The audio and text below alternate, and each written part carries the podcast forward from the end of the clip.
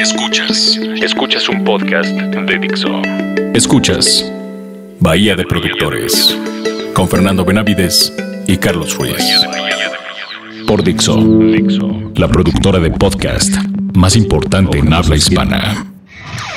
Bienvenidos una vez más a su programa favorito, su programa consentido, ese bonito lugar donde usted se siente productor y tiene el placer de escuchar o destruir un disco. En esta ocasión nos encontramos Salvador Castañeda, ¿cómo estás? Hola, buenas tardes, muy bien, ¿ustedes? Pues, ¿tú cómo estás, Chino? Muy bien, mano. ¿Sí? Sí. Se te ve, se te ve.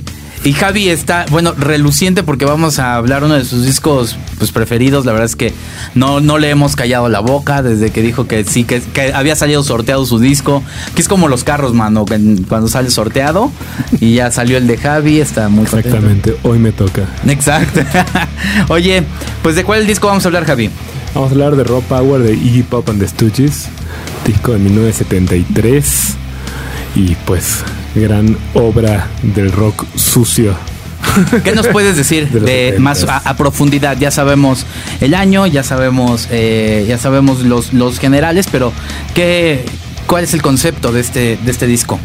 Pues este supuestamente era el primer disco solista de, de Iggy Pop, que lo hizo con, con James Williamson y supuestamente lo iban a grabar con discos, de- con músicos de sesión, perdón, de, de Inglaterra, en Londres, porque era la época en la que Iggy Pop fue, con- fue contratado por la misma... Por el mismo management de David Bowie, ¿no? Ajá. Porque Bowie era muy fan de Iggy Pop y no sé cuánto, entonces ahí como que se lo jaló a, Londres y, y según esto lo iban a hacer con músicos ingleses, pero eh, como que nunca congeniaron bien con los ingleses, entonces terminaron jalando a los hermanos Ashton, que eran los miembros originales de los Stooges, Ron Ashton y Scott Ashton, y como bajista y baterista, entonces se terminó llamando Iggy the Stooges. O sea, hizo lo mismo. Hizo un disco de los Stooges cuando en realidad era el disco solista. Porque O sea, nomás no pude sí, encontrar Sí aplicó el más vale malo por conocido que bueno por conocer, ¿verdad? Exactamente, malo con eso. Pues mira, sí se jetea, ¿no? Sí se roba las cosas, pero ya lo conocemos, ya sabemos que, ¿no? Que no, no- No tuvimos éxito con los otros dos, pues uno más da igual. Ajá, exacto, Exactamente. exacto. Oye, eh, ¿y qué estaba pasando en ese momento? En ese momento salen muchos buenos discos. Pink Floyd edita Dark Side of the Moon. Está el House of Holy de Led Zeppelin, Cuadrofenia de The Who, Lou Reed saca Berlín. Órale. Grandes discos. Eh, Mike Oldfield con Tubular Bells, King Uy. Crimson. Hay grandes discos. Y bueno, en México teníamos a Yoshi oyendo a la otra. ¿Al samurái de la canción? Sí, no, momentos que definen todo. ¿eh? Esa referencia es la, yo creo que la más válida. Sí, vi que algunos Pink Floyd no le tomaron interés, por eso quise como Sí, exacto. este, Voy a bajar el nivel, ¿no? tropicalizar el, Sí. el tema. Sí. Oye, eh, de este, de este disco, ¿qué canción, con cuál canción tendríamos que empezar para, mm, para abrir? Para, Y yo creo que, que- bueno, ya abrimos con una, pero una que ya, que ya tú puedas recomendar. yo creo que la canción más emblemática, que es aparte la primera canción, la primera canción con la que abre el disco, Search and Destroy, famosísima canción que fue cobereada miles de veces y que de alguna manera, pues, o sea, los dos primeros discos de los Stooges de alguna- siempre fueron considerados como, como grandes antecedentes del punk, pero creo que en esta es donde, en esta rola de Search and Destroy, es cuando se ve más clara como como esa dirección, ¿no? Con el tipo de distorsión, el tipo de arreglos, la velocidad, el- el- la batería, como eh, el arreglo de la batería y ya está ahí, creo que el punk. Muy, Ahora, yo la muy verdad, claramente. yo sé, yo sé que tú te emocionas mucho, Javi, que de- salivas con este disco, pero yo me, pod- yo me, me pondría a pensar si lo que mucho de lo que escuchamos vale la pena mencionar como arreglos. De repente Claro. parece que llegan y nada más dan ahí unos cuerdazos y unos tamborazos. Unos Espérate, guitarrazos, diría mi mamá. Ajá, nada más no, nada más no te pares y, y me, vengas con los golpes, Javi. O sea, eh, eso es lo que eso es lo que está increíble, que parece muy, muy, muy como así nomás, una cosa muy improvisada. Pero James Williamson es un gran, gran guitarrista, la verdad. Y sí, hay muchos videos en YouTube donde se lo puede ver explicando los arreglos del disco. Y sí hay hay un trabajo, hay un trabajo ahí. Muy rústico, ¿no? Es un sonido muy diferente, es una cosa muy rough. Aunque- que aunque- creo que iba contra la corriente y es como una primera señal, creo que de rebeldía y bastante nihilista, ¿no? Se escucha, si ves las letras también son súper oscuras y todo es como muy, como una parte muy rebelde contra el rock progresivo, que era lo que más jalaba, ¿no? Lo que hablabas ahorita, King Crimson, Michael Pink Pink, Floyd, Floyd, o sea, todo que- era como esa onda súper sofisticada, súper limpia y esto es exactamente lo contrario. contracorriente. Una cosa súper rústica, con unos arreglos mega básicos, con un sonido súper distorsionado, que es todo lo contrario del high fidelity que se manejaba en esa época. De hecho, parece un disco más bien como de los 60s, de garage de los 60s, más que de esta cosa hiper, hiper hi-fi de los 70s, ¿no? Pues bueno, escuchemos entonces el primer track con el que abre este disco, Bahía de Productores, aquí en Reactor 105. Bahía de Productores.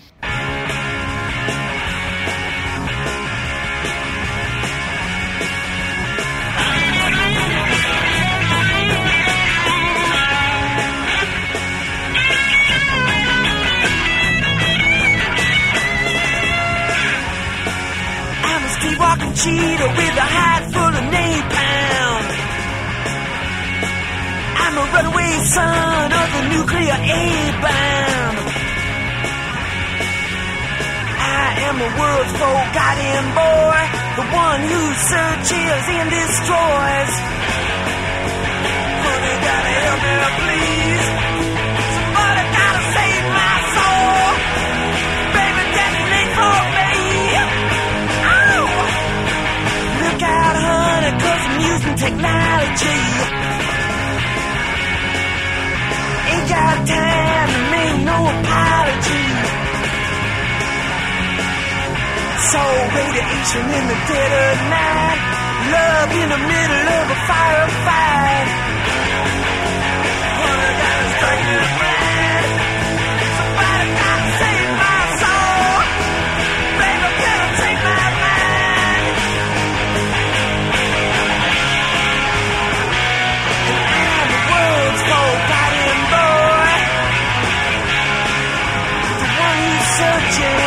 To destroy.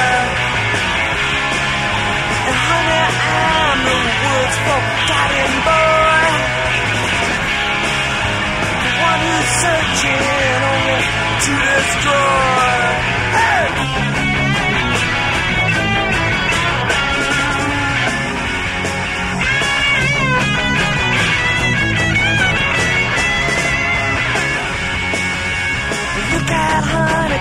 Using technology. Ain't got time to make no apology. So radiation in the dead of night. Love in the middle of a firefight. Honey, gotta strike me blind.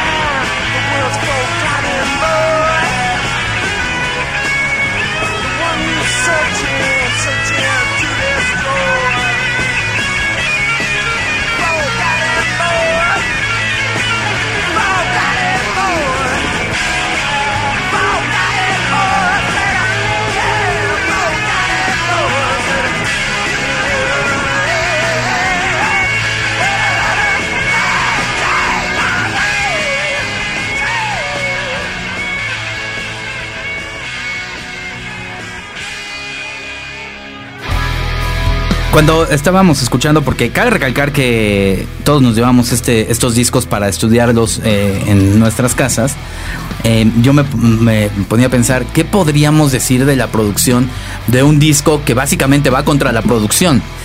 Exactamente. este, no sé si podríamos realmente decir, este, no, es que se utilizó un estudio super chido, no, porque no sé, no, o sea, no sé, eh, eh, el, el sonido del disco, pues no es nada nítido, no, eh, pues Inclusive la batería parece pobremente microfoneada, ¿no? O sea, todo está... No, de hecho, bueno, era el chiste. De entrada, o sea, como era Ay, muy sí, Javi. cercano. Para ti todo es el chiste que suene mal.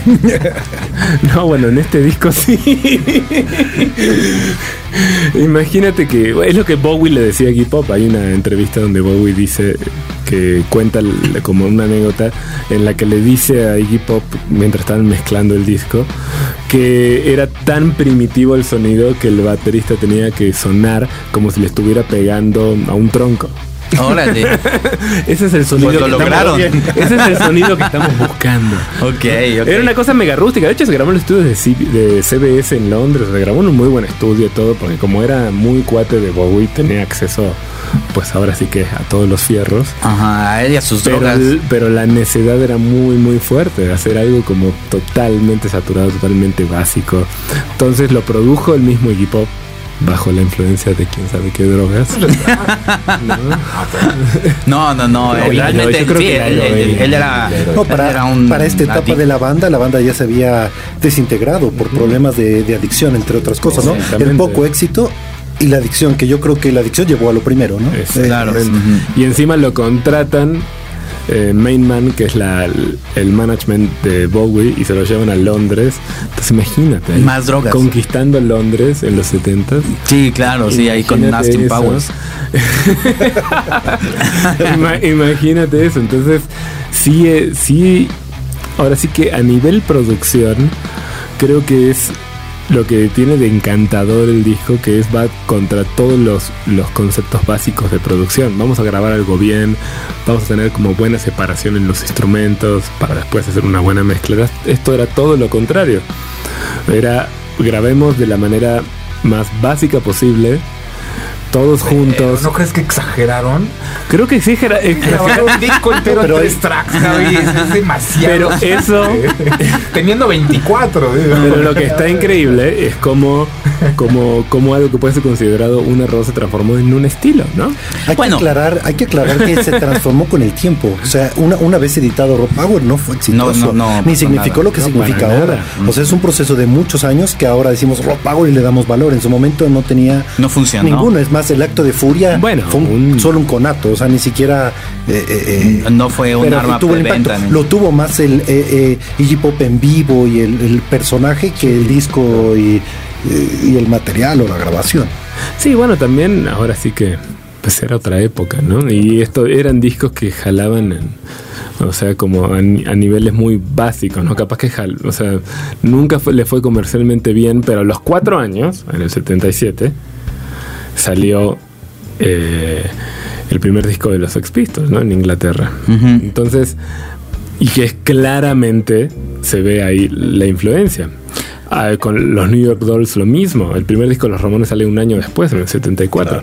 Entonces, sí, de alguna manera, los Stooges, desde los primeros discos, del primer disco, de hecho, que es el 69, hasta este, que es el 73, que creo que este es donde agarra, creo que una onda más ¿cómo decirlo? Más obvia la influencia que tuvo sobre el, sobre el punk, porque, y, y sobre el rock alternativo, ¿no? Hasta.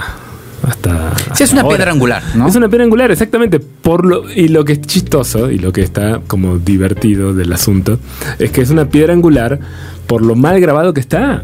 O sea, Claro, que, que independientemente de la música y de la, de, de- De la actitud del, impacto musical y, del- y de la que- actitud, hay un misticismo en el disco acerca de, del sonido que no es más que una cadena de errores interminable, pero que es famosísima. Y que eso es lo que está increíble, que a veces ciertos errores se, tra- se terminan transformando en... en No digas en- virtud. Pues virtudes o estilo. Estilo, Un error estilo. puede ser un estilo. O sea, no Claro. es un error, es un estilo. Y así pasa mucho, ¿no? Pa- Pero con- es un gusto adquirido también, ¿no? A mí, yo no.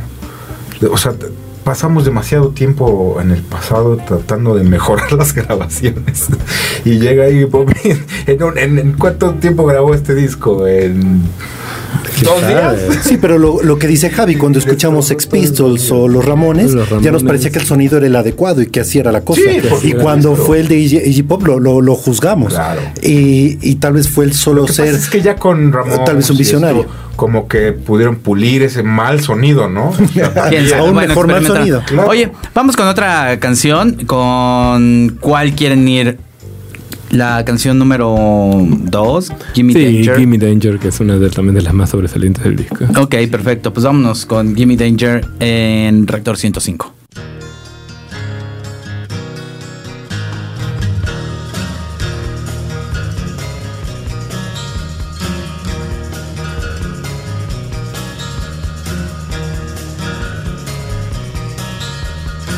Bahía de Productores.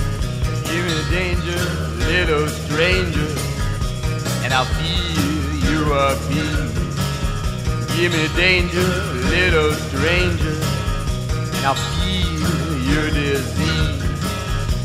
There's nothing in my dream, just some ugly memory. Kiss me like the ocean breeze.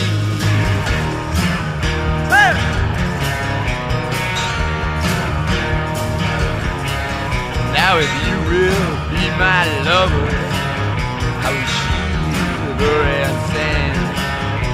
But if you can be my master, I will do anything. There's nothing left alive but a pair of glassy eyes.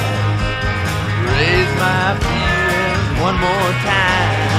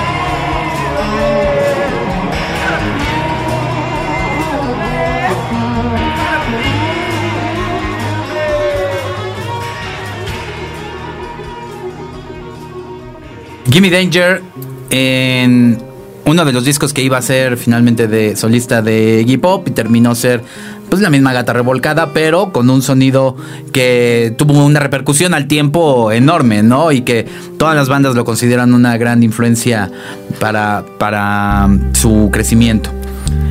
En este caso, eh, el disco, hay que, hay que decirlo, que cabe recalcar que David Bowie, bueno, la disquera ya no confía en, en Iggy Pop, pues yo creo que así lo han de haber visto en ese momento, para que la mezcle y pues también su idea era mucho más ruda.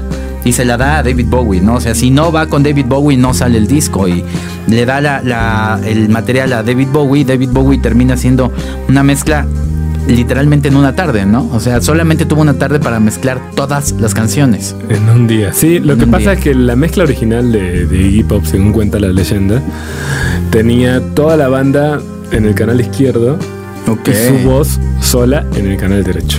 Como loco. Todo sabiendo sí, que está las voces van en el canal izquierdo. Todo completamente, además todo completamente saturado, ¿no? Ah, sí. Oye, bueno, yo que la disquera tampoco, o sea, me hubiera paniqueado exactamente Pero la igual. disquera se rehusó completamente a sacar el disco así y le dijeron, ok, ya que David Bowie es tu amigo, vamos a hablarle para que venga a mezclar el disco". Amigo. Yo creo que, que sabiendo que Iggy Pop no iba a decir nada, lo como lo respetaba, iba a decir, bueno, que lo mezcle él, y que era la condición que le puso la disquera para sacar el disco. Entonces lo mezcló Bowie en una tarde en Los Ángeles. Ahora, la verdad, por más que Bowie sea un consentidazo y la verdad en la lista de los discos de Bahía de productores em, están muchos de, de Bowie y lo respetamos mucho, no puedes hacer un buen trabajo en una tarde de mezcla. O no, sea, y aparte, según dice Bowie, tampoco había mucho que mezclar. O sea, le entregaron una, una cinta de 24 pistas y habían usado tres durante la grabación.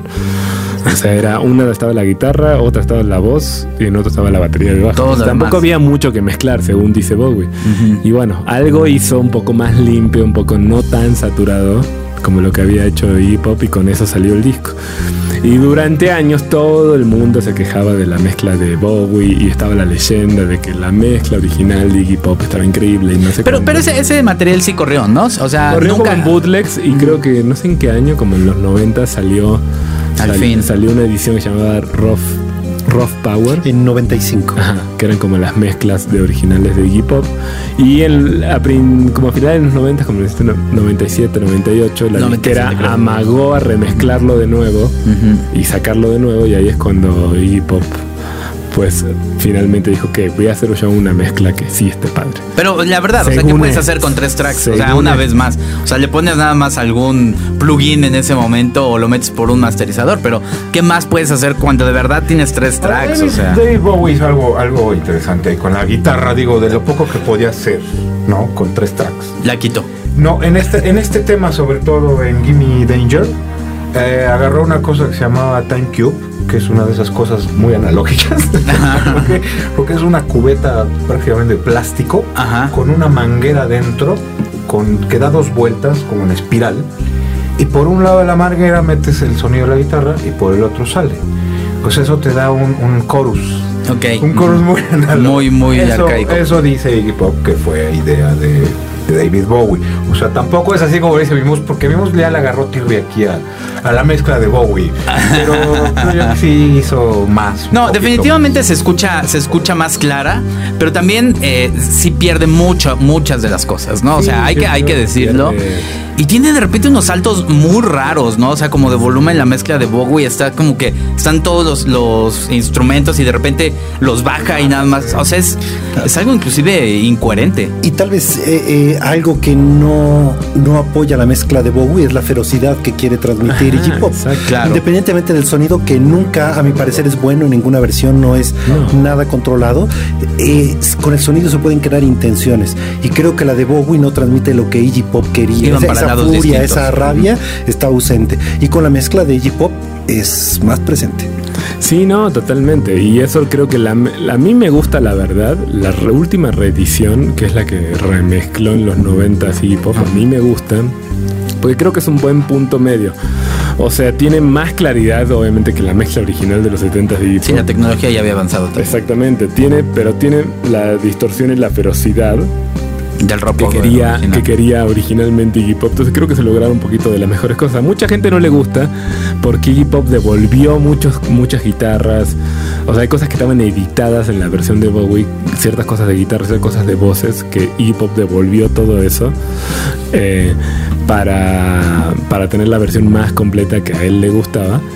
Y hay mucha gente a la que no le gusta, incluido Bowie. Bowie ha declarado varias veces que la mezcla, la remezcla final que hizo Iggy Pop no le gusta. Ya no, ya no se prestan sus jeringas desde entonces. Exactamente. Oye, em, cabe recalcar que una de las cosas importantes es que David Bowie también se estaba formando en ese tiempo. No, o sea, tampoco era el dios que es ahora, era alguien sumamente influyente, pero, En o sea, todavía... Tres discos. Y, No, y- parece entonces no, ya, ya era Dos. seguramente el cuarto. Estaba porque para el punto. 70 ya tenía tres. Que Tres, que era el, el The Monks of the World. ese es el tercero, y claro. fue el Honky Dory. que fue 72. Para el 73 al Diciembre menos tenía 72. cuatro. Entonces es un artista en formación, o sea, también no, no, No, no era lo de ahorita. Sí, exactamente. Pero bueno, escuchemos Your Brave Face is Going to Hell, que es la, el, siguiente, el siguiente track, aquí en Bahía de Productores.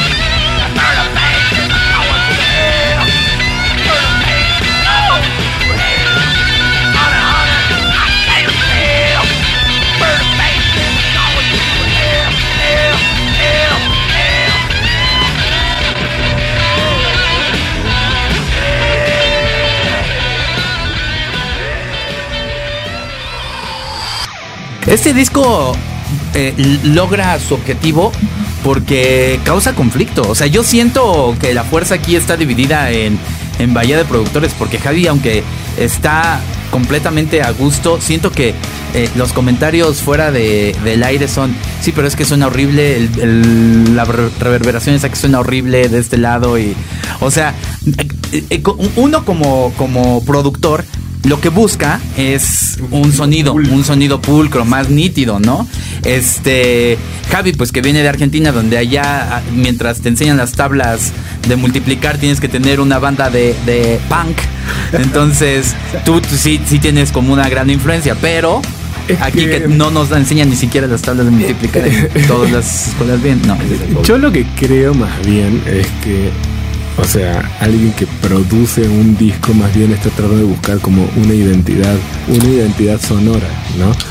Que a veces puede ser o muy sofisticada o a veces puede ser muy, muy primitiva. En este caso creo que lo que estaba buscando Iggy Pop era algo tremendamente primitivo con un estudio increíble que era el estudio de las CBS en Londres en el 73 que seguramente Pero es que es increíble. ahí donde nosotros, ajá, Claro, o, o sea, es ahí donde sea, no dices, era por oye, falta de tenías recursos. Exacto, O tienes sea. esos recursos y sacas este es, sonido. es una es como una, una ambición es como si ahorita tú a Jack, a Jack Black iba a decir a, a Jack White perdón me confundí de Jack y de color.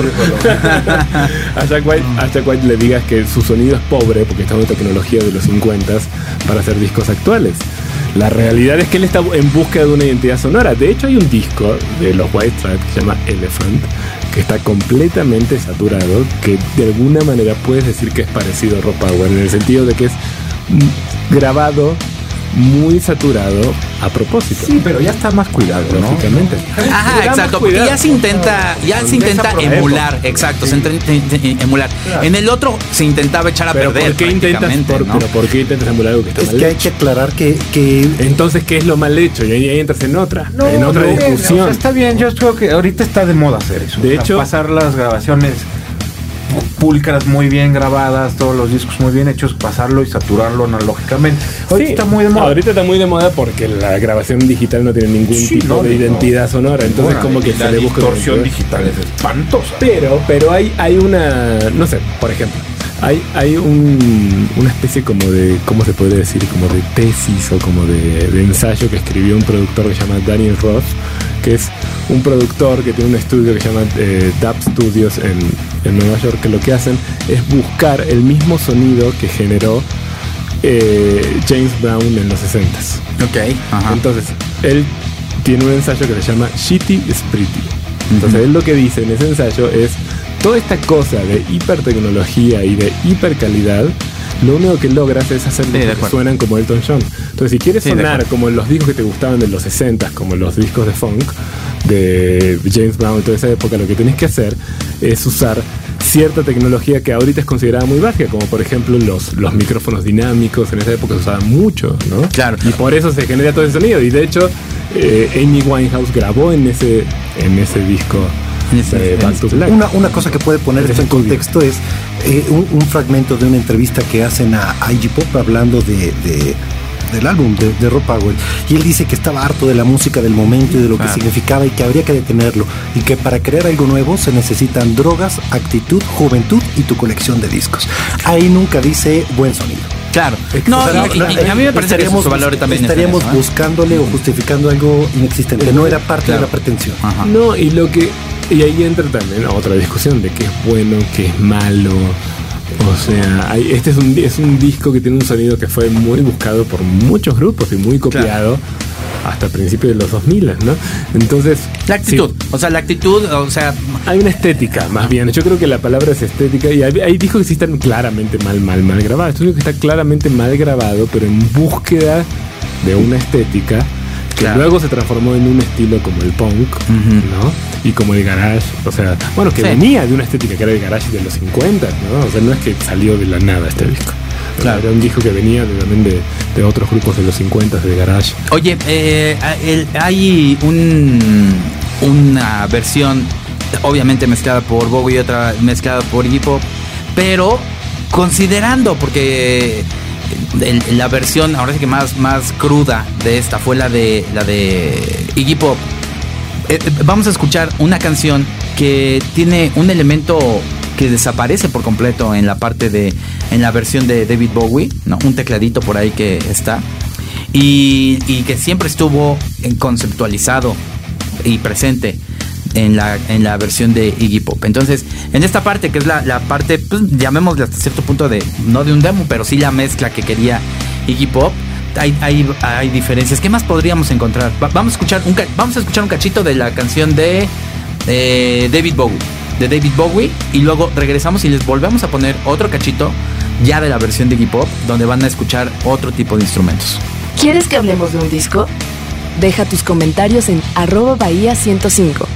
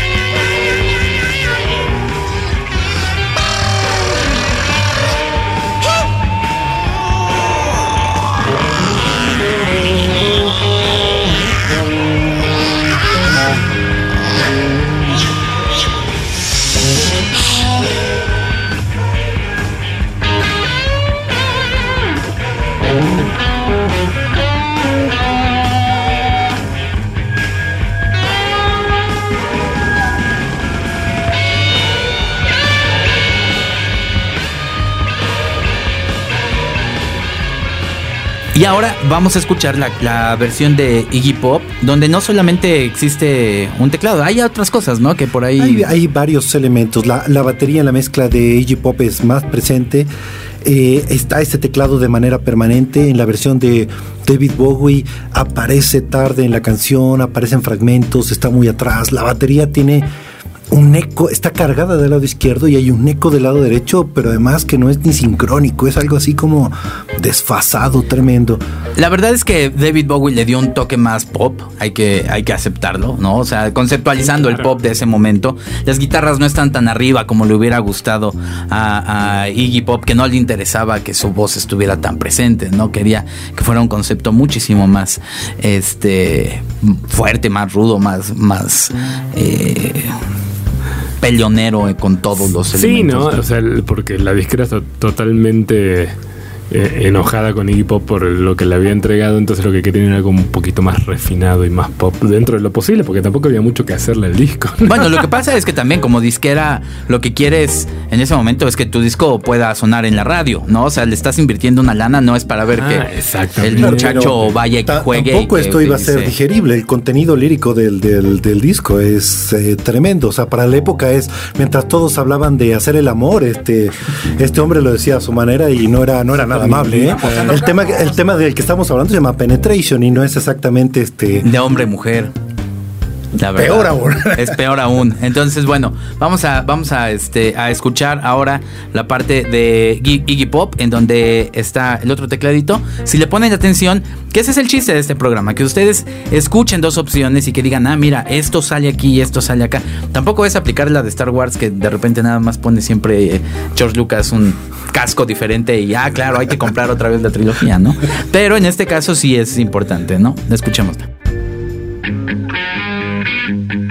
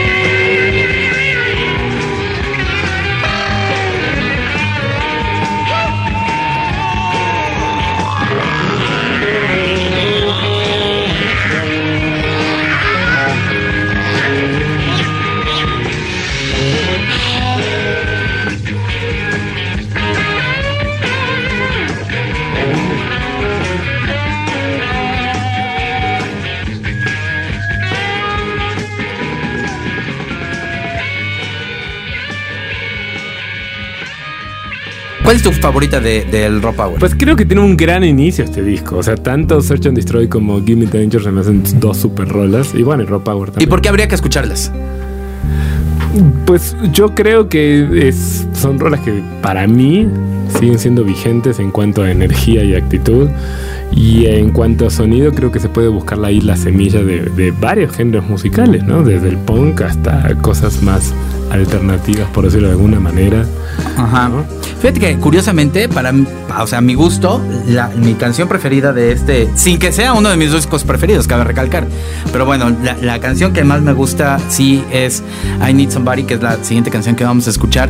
Porque aún con esto, ahora no sé de quién haya sido esta, esta idea de que meten la voz de, Iggy Pop de repente ahí como en... en, eh, pues no es un distor, ahí es como un efecto, un speaker ahí raro que se va muteando, este, transformando, ¿no? Mutando en, en otras cosas. Y a mí me parece que esta, pues sí, sí, sí tiene un poquito más de valores de producción. Al, pues órale, cámara, un, dos, tres, nos vemos al final, ¿no? Sí, no, posiblemente sí. Entonces, bueno. bueno, pues, ¿ustedes tienen alguna favorita de este disco? Ya los escuchamos, igual Raw Power, Search and Destroy. Sí, Gimme Danger también. Ay, ay, ay, nomás porque les dijo Javi. Ay, Javi, Javi, ¿cuáles dijiste tú para que yo también las diga? Ay, ¿Me pasas la tarea? Menos Danger está increíble. Ajá. Gimme Danger es de las menos atascadas. Es que de las Gimme- más limpiecitas, ¿no? Exactamente, Yo, como- yo que soy más tradicional, pues, la que más me gusta, ¿no? Ok, pues bueno, vamos a escuchar eh, I Need Somebody y escuchen la- la- el, el trabajo que hay por parte de producción, eh, la voz de Iggy Pop. La verdad es que está, está padre ahí lo que, lo que ocurre. Pongan atención, de repente existen estos, este tipo de trabajos en, en las vocales o en, en algún instrumento y nosotros pensamos que no ocurre. ¿no? Cuando si le ponemos un poco de atención, sí ves un trabajo extra en el, en el material.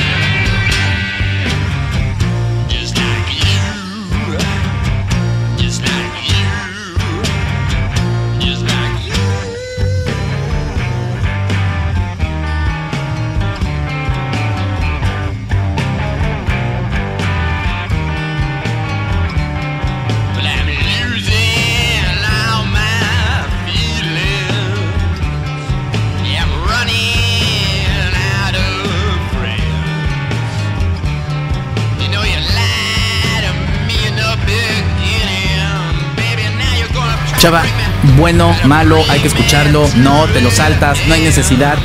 Lo que hizo ya tuvo que hacerlo y ya mejor escuchas a Britney Spears. me confundiste. Eh, definitivamente hay que escucharlo. No hay álbum de este programa que no se deba de escuchar. Hay que ponerse en el contexto. No es necesariamente como suena, es lo que aporta. Mucho de, la escena del punk, de los Pistols, de los Ramones, incluso de la parte más adelante, de 30 años después, de Nirvana, White Stripes, este, Hypes, Strokes, no, no hubieran existido ni de bromas sin este, sin este material. Es no lo que es en su momento, sino lo que desata. Sí, exacto. Es hacia dónde fue, no, no lo que pasó, sino dónde fue después, ¿no? Chinito, Sí, justamente. O sí, sí hay que oírlo. ah, ustedes nomás están copiando las respuestas, dense Claro. respuestas originales. Claro. Ay, chava, ay, chava, tú qué. No. Ajá. Chava, chava, ¿qué, qué vas a responder tú en la No, siguiente? claro que hay que oírlo porque pues, si lo ponemos aquí, pues es que... ¿No? Pero sí es justo lo que. A lo mejor no te gusta, a lo mejor dices, se oye muy mal, a lo mejor dices, lo oyes y dices, no, pero es- de verdad es la actitud de, de hip hop, es, es- es la, la energía que hay ahí, de verdad se nota, se nota la actitud, este, esas ganas de destrucción, esas Sí, verdad, de, romper con los discos bonitos, de que se oiga bonito, eso es, eso creo que es lo valioso. Sí. Y sí marcó una tendencia muy fuerte, no nada más en el punk. En el punk. Llegó, en el punk, perdón. Llegó a varios eh, géneros más. Algo, algo interesante, perdón, es eh, la recomendación de escucharlo, pero tratar de escucharlo en todas sus posibles versiones. Hoy ya se pueden conseguir todas y cada una tiene algo que, que es un buen ejercicio de... de- de- Pero, de pero, es un ejercicio que requiere concentración porque no es un disco en el cual los elementos estén fácilmente este Claro, pero en su momento habría que sacar el LP, ponerlo, quitarlo, recordarlo, poner el otro día en la compu, es este, un Pero- ejercicio dinámico. pero es, eh, y posible. ¿eh? Es un disco, la verdad, tan atascado que si de repente alguien dice es que aquí no tiene una distorsión, tiene otra, la verdad es que es difícil de pronto distinguir una cosa de la otra y a menos de que sea un- el tecladito que, que vimos. La, la- este, la intención principal está en, en los coros, en, en las guitarras, en, en elementos que definitivamente no es que eh, aparezcan por momentos, son inexistentes. Sí, bueno, habría, habría que verlo. Este, Javi, tú eres un fiel defensor, hay que escucharlo, no hay que dice, no, no lo escuchen, a mí, me gusta, pero yo sé que no lo tienen que escuchar. No, yo creo que es un gran disco y creo que a veces como también la producción no solamente es sonora, también es musical y también es producir una actitud y transmitir, lograr transmitir la actitud de un artista, del artista, ¿no? En este caso el mismo artista se autoprodujo, entonces creo que plasmó increíble la energía que quería, que quería transmitir y creo que además, o sea, creó, un, creó una estética a base de, de lo No. que puede considerarse un error para la época, luego se transformó como en algo bastante No hay básico, error, ¿no? O no hay sea, la error. verdad es que fuzz y distorsiones, cosas, o sea, que aparte ya medio que o sea, ya existían, es que eran completamente nuevas, pero igual en el año en el que salió estaban un poco olvidadas, ¿no?